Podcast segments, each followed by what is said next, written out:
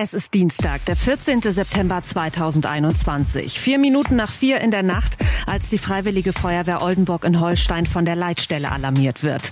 Als die Einsatzkräfte zu ihrem Gerätehaus kommen, sind die meisten geschockt. Das eigene Feuerwehrgerätehaus brennt. Niemand kommt ins Gebäude, in der Halle brennt ein Löschfahrzeug. Die Hitze hat bereits die Fenster geschmolzen. Äh, was äh, mir äh, nie aus den Augen gehen wird, ist, dass ich da einige Kameradinnen und Kameraden gesehen habe, die geweint haben von uns, weil die geschockt waren, weil die natürlich jetzt etwas erleben, was, äh, äh, was sonst normalerweise Leute erleben, wo wir hinfahren. Mehr als 80.000 Menschen in Schleswig-Holstein stehen täglich bereit, um Menschen in Not zu helfen. Uns erzählen sie ihre Geschichte. Aus Einsätzen, von Notfällen und von Menschlichkeit.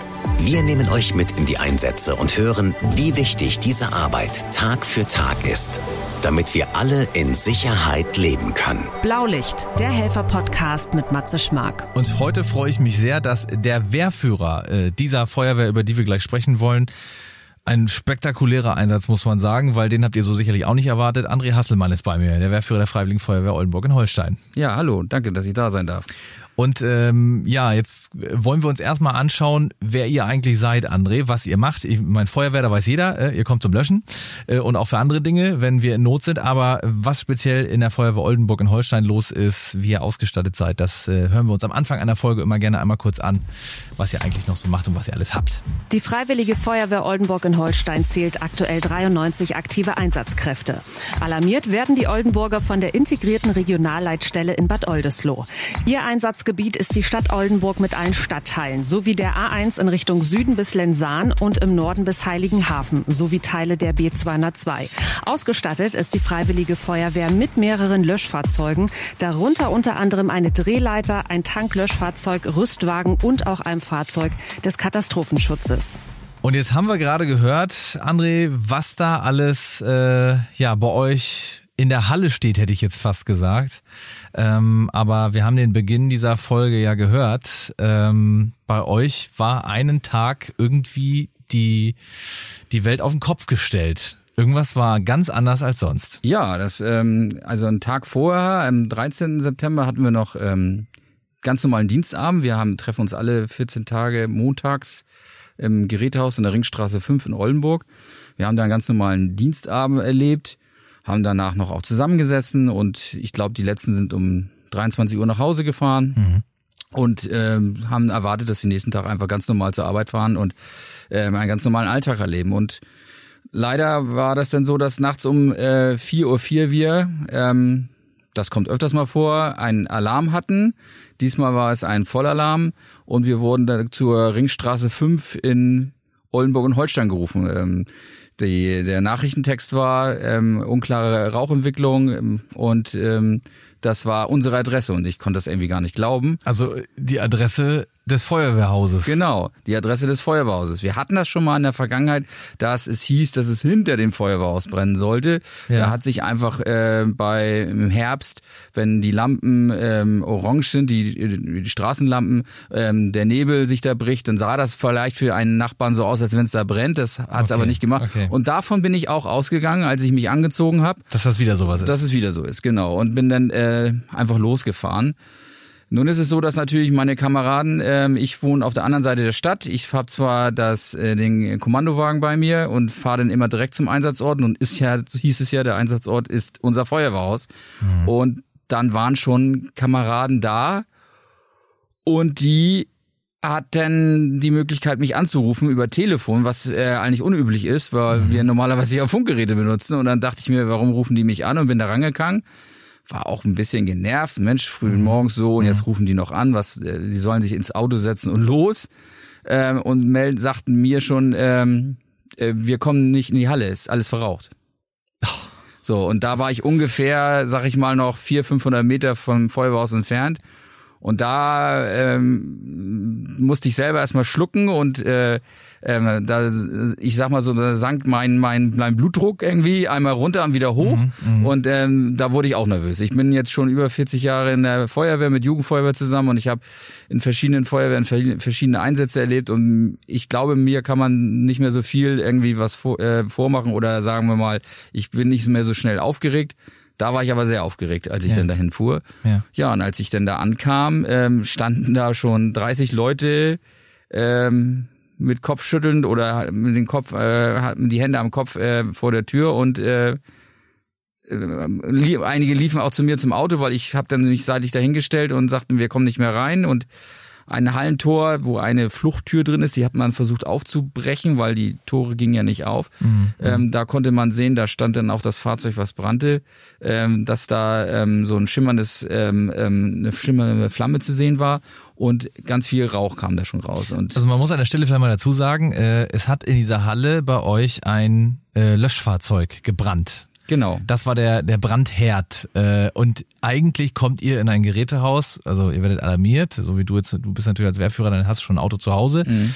In dem Fall was Gutes, weil das ist dann jetzt erstmal das einzige gewesen, was einsatzfähig war, wahrscheinlich. das hat als weil die Halle war ja, überlebt, ja. die Halle war ja zu. Ja. So, und ihr kommt da an und äh, das eigene Gerätehaus äh, qualmt. Genau. Das ist ja, äh, das, Die- du bist ja machtlos erstmal. Die bauliche Struktur des Hauses bei uns ist so, dass wir haben einen Sozialtrakt, wo auch die äh, Einsatzkleidung äh, der Kameraden drin ist und die ist baulich getrennt ähm, mit einer Brandwand äh, und Brandtüren von dieser Fahrzeughalle. Das heißt, die konnten sich zwar anziehen, die hatten alle ihre Einsatzkleidung an, aber waren danach dann machtlos. ja, also keiner durfte in die Halle wahrscheinlich. Nee, wir haben auch ähm, dann, äh, ich hatte da auch schon ein paar Zug- und Gruppenführer bei mir, wo ich dann gesagt habe, es geht da keiner rein, weil wir die Lage, man merkte, dass es sehr, sehr heiß war. Wir sahen, dass schon Torfenster schmolzen, die sind ja aus Kunststoff, das heißt, es muss eine unheimlich hohe Temperatur gewesen sein. Und wenn man da ohne Wasser, und das hatten wir ja nicht, Ja.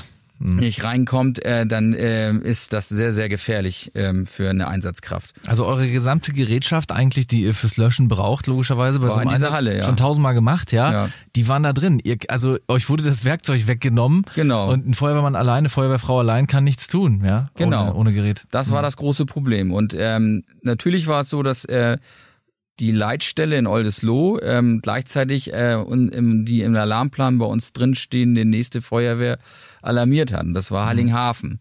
Und ähm, die waren irre schnell. Die sind neun Kilometer von uns entfernt. Ja. Und die sind auch mit sehr großen äh, äh, Manpower gekommen. Aber trotzdem sind denn diese Minuten, die du da warten musst. Und da erleben wir ja das ja mal, was der Bürger mit uns erlebt. Die sagen ja manchmal, nicht oft, aber das hat so lange gedauert. Wir haben das da, als wir dachten, das sind Stunden, sind's ja nicht, sondern es waren nur ein paar Minuten. Aber du stehst denn da und denkst, weil du ja nichts machen kannst, ähm, verdammte Kiste nochmal. Das Einzige, was ich angeordnet hatte, war, dass wir alle Klamotten aus dem Sozialtrag, weil wir wussten nicht, wie sich das noch entwickelt. Ähm, wir haben alle, äh, also sämtliche Bekleidung, die im Sozialtrag war, sämtliche ähm, ja, Akten, Personalakten, wir haben da noch ein, ein, ein Tresor, wir hatten da ähm, auch äh, eine Fahne. Wir haben erstmal alles rausgeholt, weil wir dachten, okay, jetzt erstmal sichern, was zu sichern ist, ähm, um ähm, dem vorzubeugen. Na, dann kam Hallinghafen. Ja, und dann haben wir das erstmal, also ich stand zwar immer noch so ein bisschen unter Schock, muss ich ehrlich zugeben. Und äh, was äh, mir äh, nie aus den Augen gehen wird, ist, dass ich da einige Kameradinnen und Kameraden gesehen habe, die geweint haben von uns, weil die äh, geschockt waren, weil die natürlich jetzt etwas erleben, was äh, äh, was sonst normalerweise Leute erleben, wo wir hinfahren. Ähm, Betrifft die selber plötzlich, Das ne? betrifft die selber.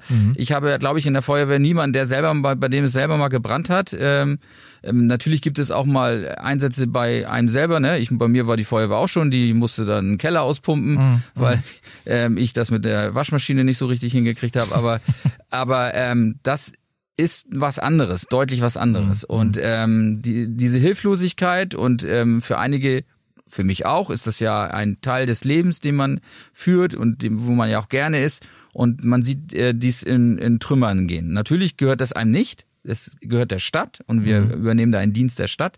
Aber trotzdem ist das ja ähm, ein wichtiger Teil seines Lebens. Ja, also ganz ehrlich, äh, also das war, ist ja äh, kein Geheimnis, dass äh, Feuerwehrfrauen, Feuerwehrmänner ihre ihre Geräte pflegen und hegen, äh, als wäre es das äh, ja das das äh, letzte Kind in der Familie so, ja. Also eure Geräte sind immer top in Schuss, ihr wartet das.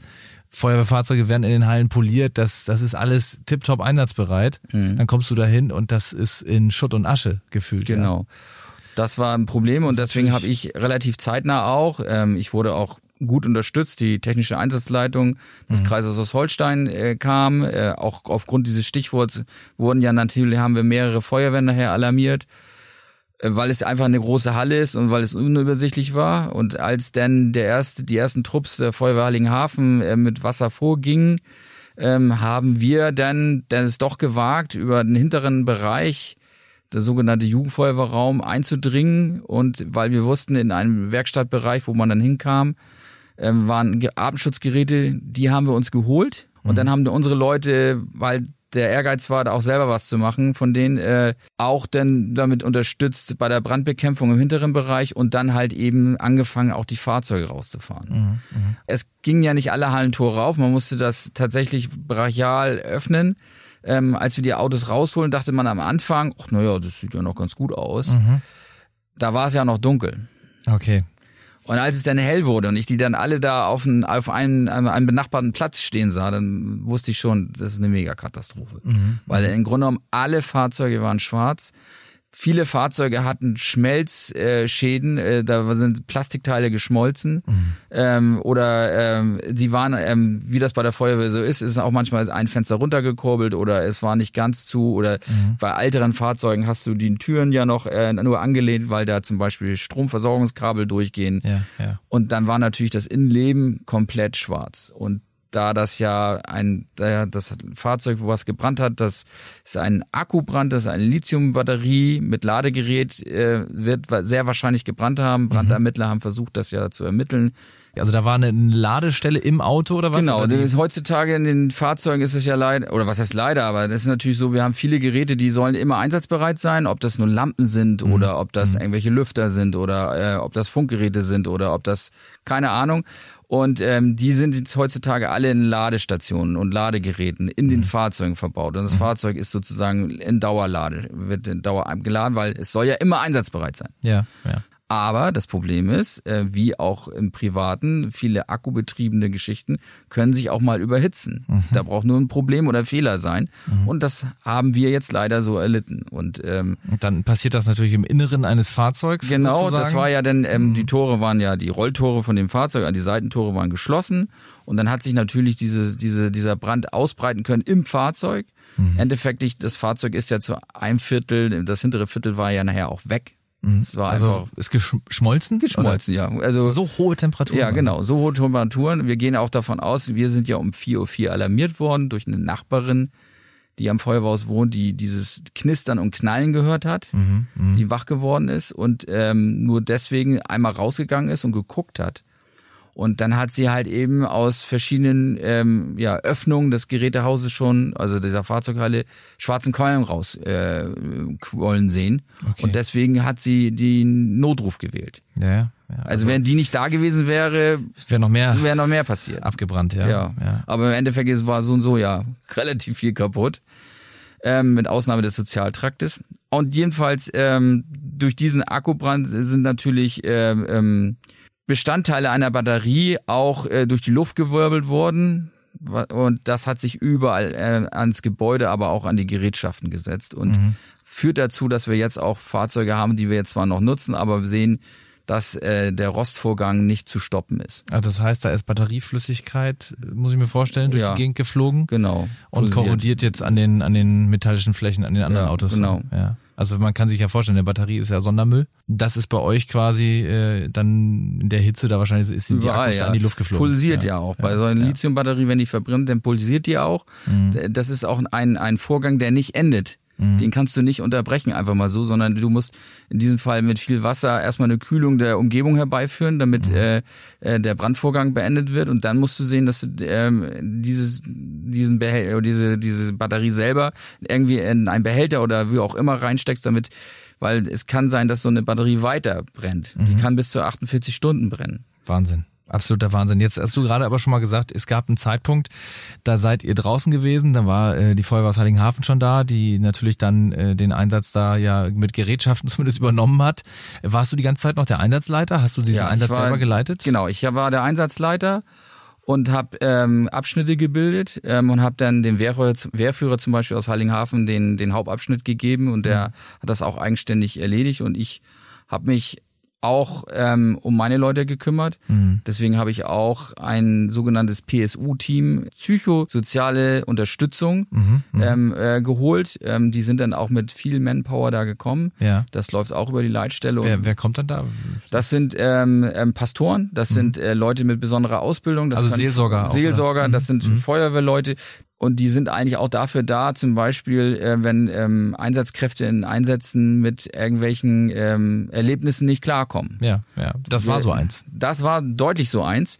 Ähm, sicherlich würde man eigentlich immer denken, na ja, beim schweren Verkehrsunfall, wo vielleicht Kinder auch verunglücken, dass man damit nicht klarkommt. Aber man darf das nicht unterschätzen, Ja. dass diese Situation für einige auch hoch belastend war. Das glaube ich, ja. Ähm, Für den Wehrführer übrigens auch, glaube für ich. den Wehrführer auch, genau. Du hast es ja beschrieben, wie dir einmal kurz der Puls weggesagt ist im Genau, Auto, ja? genau. Also, weil das hast du da realisiert. ja. Es brennt bei uns. Genau. Und als ich Mhm. ausstieg, es hat mir, einige haben mir erzählt, dass ich wohl sehr starr äh, erstmal nur ins Feuerhaus geguckt habe und gar nicht geantwortet habe. Mhm. Das hat irgendwie vielleicht ein paar Sekunden gedauert, aber nichtsdestotrotz war ich äh, am Anfang auch nicht Herr meiner Sinne. Das muss man ganz klar sagen. Mhm. Geschockt. Geschockt, genau. Ja.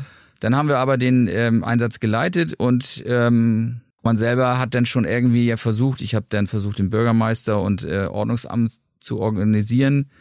Der Ordnungsamtsleiter, der damalige, ist dann auch sofort, den habe ich sofort erreicht. Den musste ich zwar zweimal sagen, das ist jetzt kein Scherz.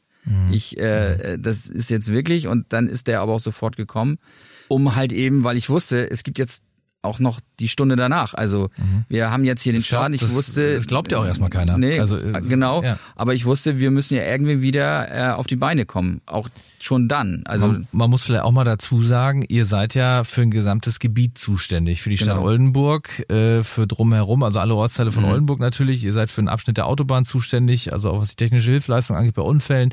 Ihr werdet ja in diesem Netzwerk der Rettungsorganisationen logischerweise als Freiwillige Feuerwehr Oldenburg gebraucht. Genau. damit die Sicherheit äh, bereitgestellt ist.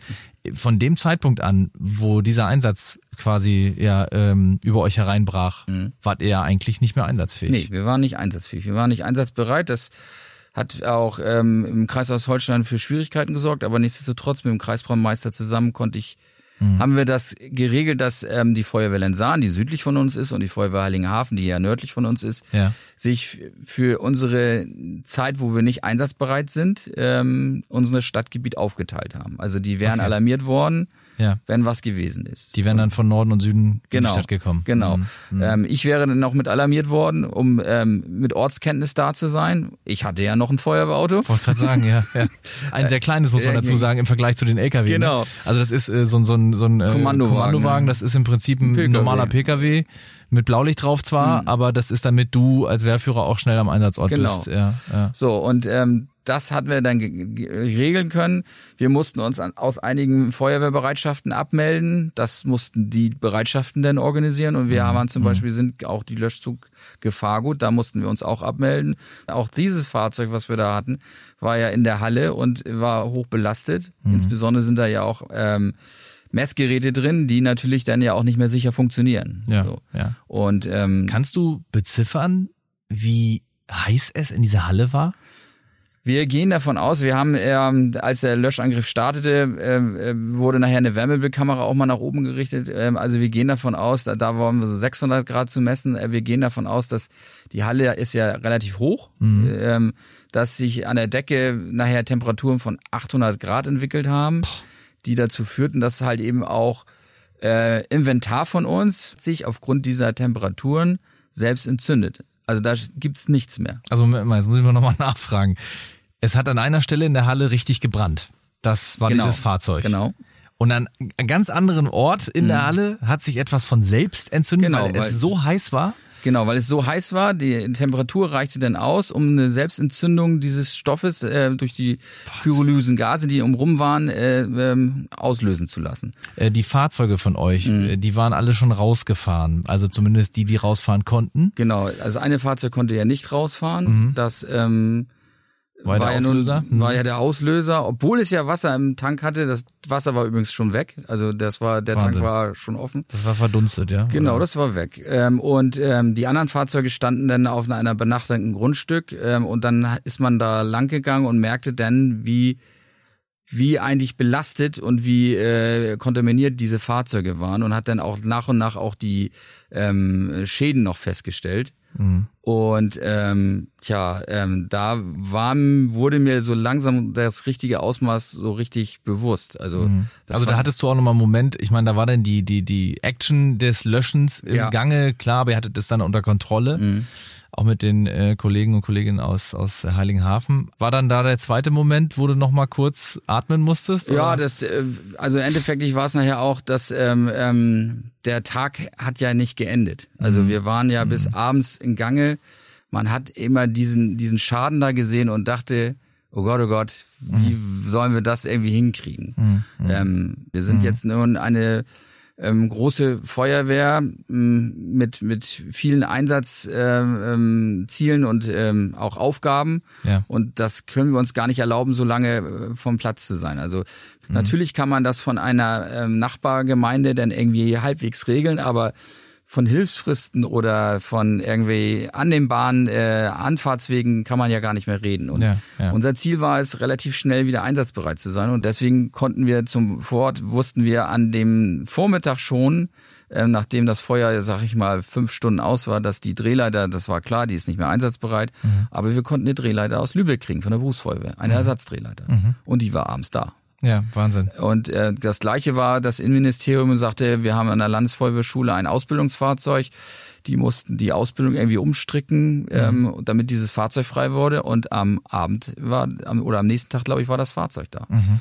Und äh, andere Feuerwehren, ob das aus Neustadt oder Heiligenhafen war, Neustadt und Holstein, die sagten, André, wir stellen dir, Neustadt hat uns ein, Lösch, ein Tanklöschfahrzeug gestellt und äh, einen Bus und Heiligenhafen uns hat uns einen Bus zugestellt und wir mussten irgendwie sehen, wir haben dann versucht bei privaten ähm, Leuten Hallenfläche äh, zu bekommen, wo wir dann, mhm. da haben wir dann zwei Fahrzeuge hingestellt. Ihr brauchtet auch ein Ersatzgerätehaus. Ja, ja genau. Ja, ja. Aber ähm, ja, wir haben immer nur von Stunde zu Stunde gelebt. Also mhm ich habe das nachher auch gemerkt, so nach ein paar Monaten, ich war auch äh, ausgelaucht. Also, mm, mm. Weil das, hat dich, das hat dich von dem Tag an eigentlich äh, länger beschäftigt, ja? Das ja, bis jetzt, ne? Also es ist jetzt ja äh, fast schon oder mehr als ein Jahr her.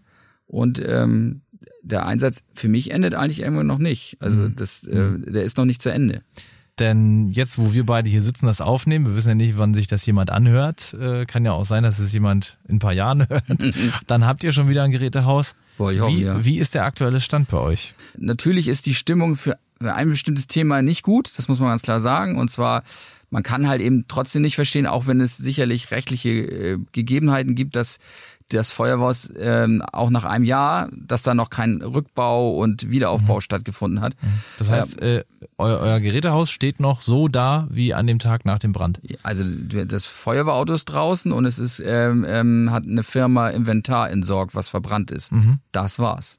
Okay, ansonsten also, ist da alles noch so wie alles noch so wie es ist. Mhm. Die verschmolzenen Lampen, die äh, verrußten Wände, die es stinkt auch noch ähm, und mhm. ähm, das ist natürlich was man vielleicht, weil man, wenn man privat einen Schaden hat, das nicht verstehen kann. Wie, wieso macht da keiner was? Mhm. Ne? Hat mhm. sicherlich viele Gründe, ob das nun ist, dass man momentan keine Architekten kriegt oder keinen Bau, keine Baufirmen oder wie auch immer, aber trotzdem versteht das keiner, weil wir sind eine wichtige Infrastruktur und ähm, versuchen momentan unser Bestes zu machen natürlich fehlt einem dann auch irgendwann die Erklärung, warum das denn nicht so ist. Ne? Also mhm. warum mhm. geht das jetzt nicht weiter? Ne?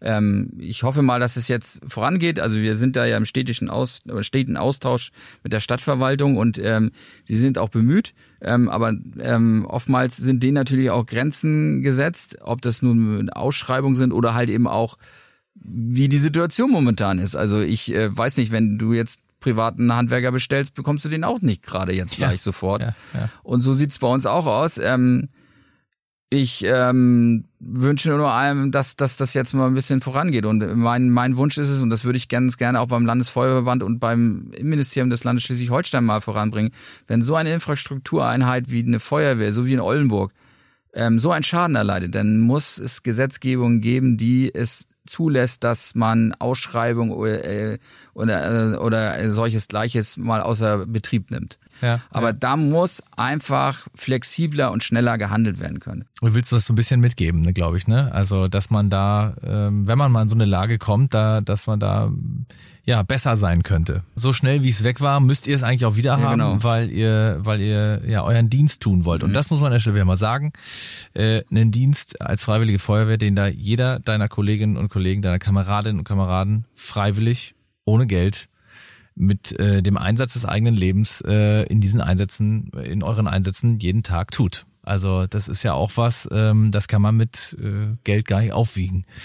Ja, äh, diese Bereitschaft in der Freiwilligen Feuerwehr, im Ehrenamt allgemein, finde ich. Ne? Ja, also ich bin auch immer begeistert, dass die, äh, dass meine Leute immer, immer kommen zu Tag und Nachtzeit. Also Hm. Hut ab. Hut ab, äh, dass du äh, uns so frei und offen erzählt hast, äh, was da bei euch los war. Ähm, ich glaube, es konnte sich jetzt jeder rein empfinden ähm, und dir diese Gänsehaut nachspüren, die du da selber hattest. Äh, das war sehr eindrucksvoll und äh, ja, ich sage ganz lieben Dank, dass du da warst. Ich kann euch nur wünschen, natürlich, dass es schnellstmöglich bei euch wieder ein Gerätehaus gibt, dass da Einweihung gefeiert werden kann und äh, ja, dass ihr und ich glaube auch alle anderen so etwas nicht erleben müsst nochmal und auch andere nie erleben werden müssen. Ja, Dankeschön. Ganz lieben Dank, dass du Okay. bei uns warst. Ciao. Blaulicht, der Helfer-Podcast. Ihr wollt uns eure Geschichte erzählen. Ihr wart selbst schon mal als Retterin oder Retter live dabei oder euch wurde geholfen. Dann schreibt uns auf rsh.de. Das war Blaulicht, der Helfer-Podcast. Ein RSH-Original-Podcast von Ulrike Kirchner und Matze Schmark. Alle Folgen hört ihr auf rsh.de und in der RSH-App. Eine Produktion von Regiocast, deutsches Radiounternehmen.